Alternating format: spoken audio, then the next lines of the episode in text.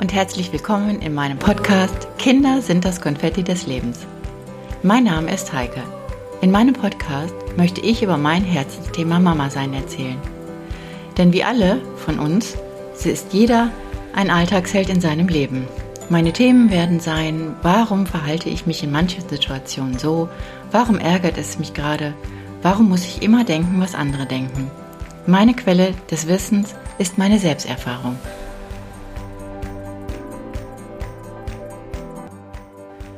Und heute geht es um das Thema, was wäre, wenn es meine Kinder gar nicht gäbe. Ja, aber sie gibt es. Und deswegen möchte ich heute an dieser Stelle euch einfach mal einen kleinen Einblick in meine Kindheit geben.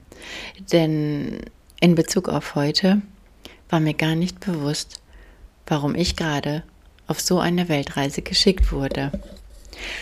Heute dreht sich so vieles darum, wie man Kindheit verarbeitet, Glaubenssätze mit sich schleppt. Ja, entweder daran glaubt oder ich meine also an diese Sätze, die einen in der Kindheit geprägt haben. Und was man alles lernen kann oder seine Kindheit einfach nur komisch fand. Jeder entscheidet, was er oder sie aus seinem Dasein, was Leben bedeutet, macht. Ich finde es total faszinierend, was es heute alles gibt. Alleine, dass es das Internet gibt, dass man alles googeln kann, was einen in den Sinn kommt. Ich liebte es früher immer nur Bücher zu lesen. Was heißt nur? Geschichten zu träumen und somit meine Welt zu kreieren. Und manchmal wird mir heute ganz schwindelig davon, wie die Welt sich digital ausgebreitet hat. Findet man sich dann noch überhaupt wieder? Ich manchmal nicht. Alles muss perfekt sein, immer besser und noch viel schneller und effektiver. Ja. Und ich kann nur sagen und wirklich feststellen, dass auch meine Kindheit zwar von vielen Höhen und Tiefen gekennzeichnet war, doch glaubte ich oft an das Gute im Schlechten und gab mich gerne an den Glauben hin, dass es irgendwo im Universum etwas gibt, das dir sagen will, dass alles so wie es ist, einfach richtig ist. Ja, heute bin ich erwachsen, Mama von zwei Kindern und habe natürlich vieles herausgefunden, was auch mich geprägt hat, warum ich heute so ticke und warum auch meine Glaubenssätze, die ich mal gegoogelt habe, mich manchmal an den Wahnsinn treiben. Dank dieser digitalen Welt, die es uns möglich macht, alles zu googeln, was man wissen will. Ja, die Zeit bleibt nicht stehen und auch ich bin mitgegangen. Und ich fand es faszinierend, dass meine Kinder irgendwo im Nirgendwo im Ausland gelebt haben und ich mir Flüge buchen konnte. Seminare besuchen zu Themen, die mir gefallen haben. Dank des digitalen Internets halt. Bücher lese ich immer noch am liebsten, auch im Flieger. Und ich besitze auch noch keinen Kindle, weil ich einfach das Feeling brauche, ein Buch in der Hand zu halten. Wie vielleicht du. Ja, und da jeder die Möglichkeit von uns hat, etwas in die Welt zu tragen, habe ich mich dazu entschlossen, meine Lebensansichten zu teilen. Weil auch meine Kinder sagen, man kann alles teilen, was man will, wenn man aus der Selbsterfahrung erzählt. Und somit fange ich jetzt mal an. Es geht in meinen Geschichten um Themen, wie ich meine Kindheit erlebt habe und was ich aus all diesen Höhen und Tiefen mitgenommen habe. Und was für Abenteuer mein Leben geprägt haben. Wie Seifenblasen geplatzt sind und ich Zuckerwatte daraus gebastelt habe. Ja. Und wie meine Pläne durcheinander geschleudert wurden, um neu aufgestellt zu werden. Dass ich beruflich Karriere geplant hatte und plötzlich ahnungslos Mama wurde. Glaub mir, Leben ist und bleibt Abenteuer. Du solltest lernen, es so anzunehmen. Ich habe es auch geschafft. Nimm es so an, wie es kommt. Sonst könnte es echt passieren, dass du vieles Scheiße findest und du zum Opfer deiner selbst wirst. Was auch ich oft und heute auch noch bin. Und jetzt geht es mal kurz und knackig in meine Kindheit. Ich wurde ahnungslos als Nesthäkchen geboren und meine Mama glaubte in den Wechseljahren zu sein. Und der Auslöser ihrer anfänglichen Wehen war der selbstgebackene Käsekuchen ihrer Lieblingsschwester Mary. Ja, ich wurde auf dem Geburtstag der Schwester meiner Mama geboren. Abends gegen, ich denke, 19 oder 20 Uhr bekamen meine Geschwister Familienzuwachs. Und mit satten 4,5 Kilo im Gepäck rutschte ich in dieses Leben meiner Eltern und meinen Geschwistern. Und manchmal spielt das Leben echt einen Streich. Manchmal kommt alles anders, als man denkt. Und doch behaupte ich nochmal, alles hat einen Sinn. Ich denke, dass meine Aufgabe damals war, alle wach zu rütteln und die Familie erstmal komplett auf den Kopf zu stellen. Denn das auf den Kopf stellen, ein System durcheinander zu bringen und Regeln zu sprengen, das habe ich bis heute immer noch gut drauf. Heute denke ich manches Mal, wie haben meine Eltern und meine Geschwister das mit mir ausgehalten? Meine Mama war damals 40 Jahre jung und wurde zum dritten Mal Mutter. Könnt ihr euch das vorstellen? Ja, damals war das so. Heute ist es wahrscheinlich normal. Und in diesem Alter, wo man die Kinder schon groß bekommen hat, dass sie schon in eigenen Partnerschaften leben, Zeiten, in denen man glaubt, super, dass wir das geschafft haben und nun mal endlich an uns denken können. Und dann kommt dieser Neuzugang. Und der war ich. Und alles fängt wieder von vorne an. Ja, alles ergibt irgendwann halt einen Sinn. Genau. Mein Name ist Heike und ich werde heute, äh, ich werde heute davon berichten, ja, wie meine Kindheit war. Denn meine Mama war eher eine ruhigere Person. Sie kochte gerne für die ganze Familie. Montags kamen meine Schwester und mein Bruder zum Mittagessen. Sie hielt den Haushalt einfach nur in Schach. Und mein Papa, der war mein Held. Wie oft musste ich schmunzeln, wenn er von der Arbeit nach Hause kam und als erstes die Türe aufschloss, sich bückte, um noch einen Krümel auf dem frisch gesorgten Teppich zu haben, äh, zu finden. Was Menschen manchmal für komische Angewohnheiten haben können. Aber mein Papa schaffte das Geld ran und meine Mama war Hausfrau. Und ich selbst war zufrieden, denn ich besaß in einer immer frisch gesaugten Wohnung meiner Eltern ein Zimmer, für mich ganz alleine, in dem ich meine Fantasien ausleben konnte. Tagtäglich ging ich in die Schule und wuchs nach meiner Meinung ran als liebes Mädchen. Und am Wochenende, da fuhren wir und meine Eltern auf unseren Campingplatz nach Xanten zum linken Niederrhein. Und jedes Mal, wenn es losging und mein Papa das Auto beladen hatte, musste ich, bevor ich ins Auto stieg, meine Schuhe ausziehen, damit auch alles perfekt sauber blieb. Darüber schmunzelte ich auch jedes Mal.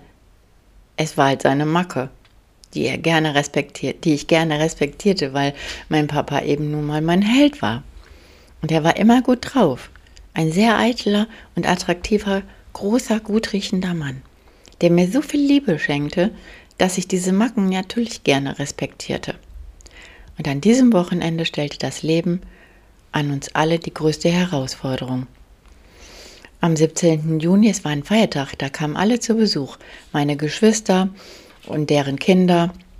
Und es war ein total geselliger Tag mit meinen Geschwistern und deren Kindern. Ein verrückter Haufen. Wir haben Planschbecken aufgestellt und überall lag Spielzeug herum. Und wir lachten und hatten einfach nur Spaß. Es war mein Wochenendszufluchtsort, wo meine Freunde Roman und Thomas an jedem Wochenende waren. Dort, wo ich mit meinen Freunden Abenteuer erleben durfte. In Gummistiefeln und Latzhosen. Ja, die trage ich heute noch gerne. Wie sehr habe ich diesen Ort geliebt. Wochenende für Wochenende. Er hat meine Kindheit echt geprägt. Es war mein Abenteuerspielplatz. Und an diesem 17. Juni passierte das Unglaubliche in unser aller Leben. Mein Vater hatte wohl diesen Ort für mich geschaffen, denn ich liebte diesen Ort. Und dann geschah plötzlich und aus heiterem Himmel hatte er einen Herzinfarkt, den ich so furchtbar hautnah erleben musste, dass ich noch heute wie gestern empfinde. Und alles, was in unserer Macht stand, zelebrierten wir. Damals gab es noch kein Handy. Wir mussten mit dem Fahrrad nach vorne fahren, zum Telefon, Erste Hilfe und Notarztwagen alarmieren. Mein Gott, ich weiß es noch wie heute. Und dieses Bild samt meiner Emotionen sind echt noch heute in mir so fest verankert, mit Sorge und Angst gefüllt. Ja, und dann kam der Krankenwagen und wir alle waren voller Hoffnung, dass alles gut werden würde. Ja, und ein paar Stunden später, voller Entsetzen und voller Hoffnung auf die Zuversicht, dass alles gut wird, warteten wir alle, wortlos und einfach nur auf eine Nachricht. Und wenig später kam meine Mama in einem Wagen der Sanitäter vorgefahren.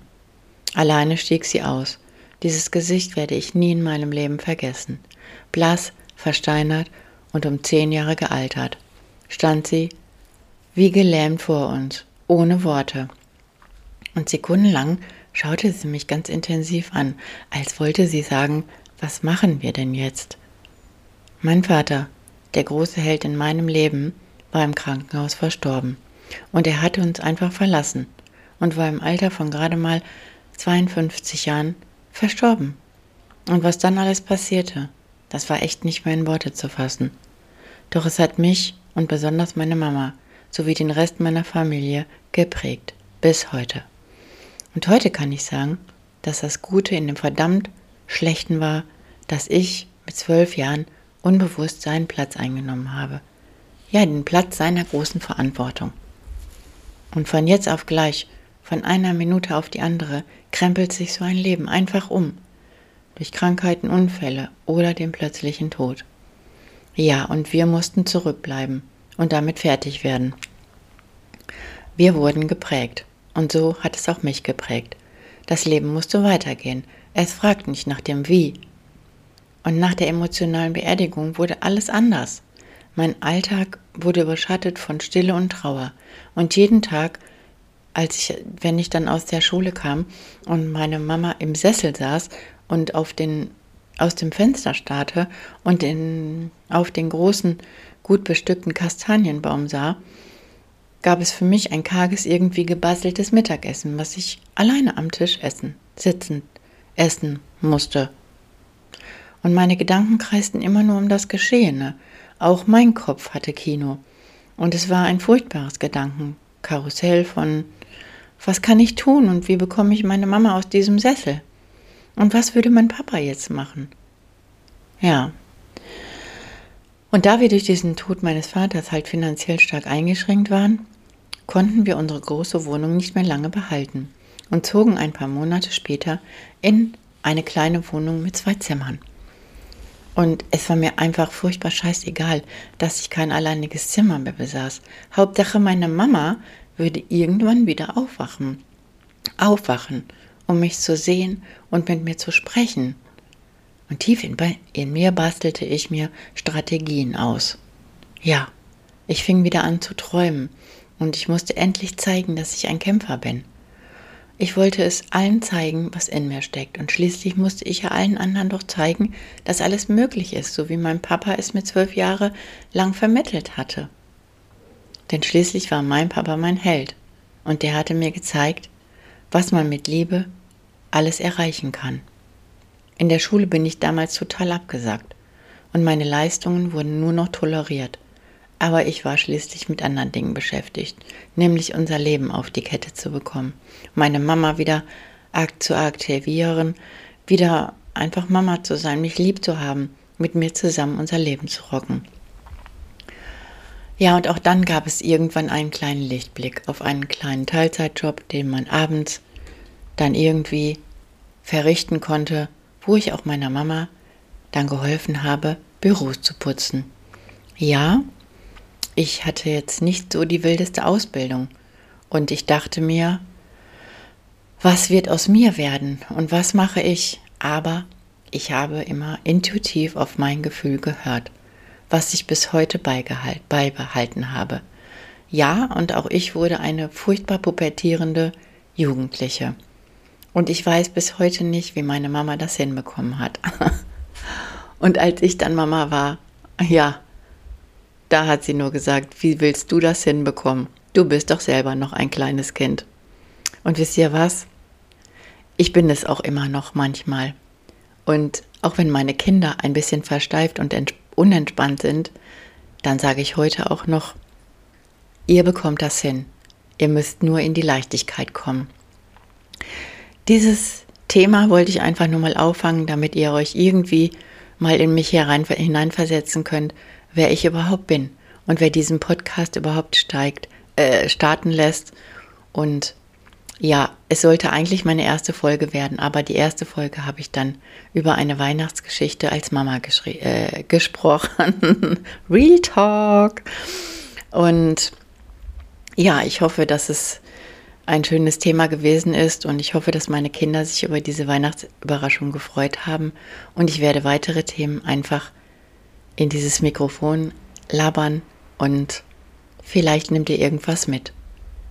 Als Mama, die vielleicht manchmal nicht so tough ist oder einfach sich nicht vertraut. Ich möchte einfach euch von meinen Dingen erzählen, wie ich es geschafft habe, mich immer wieder zu entspannen, mir zu vertrauen und wieder in den Flow zu kommen und nicht immer so furchtbar erwachsen zu sein. Denn auch ich weiß, wie es war, das Konfetti oder das Kind und, oder das Konfetti des Lebens meiner Eltern zu sein. Und wisst ihr was? Ich bin es geblieben. Das Konfetti des Lebens für meine Mama. Und in diesem Sinne verabschiede ich mich euch, verabschiede ich mich erstmal. Verzeiht mir meine verbalen Patzer. und wir hören uns wieder im nächsten Podcast mit spannenden Themen. Ich sage bis dahin, eure Heike. Denn heute kann ich sagen, Kinder sind und bleiben das Konfetti eures und meines Lebens.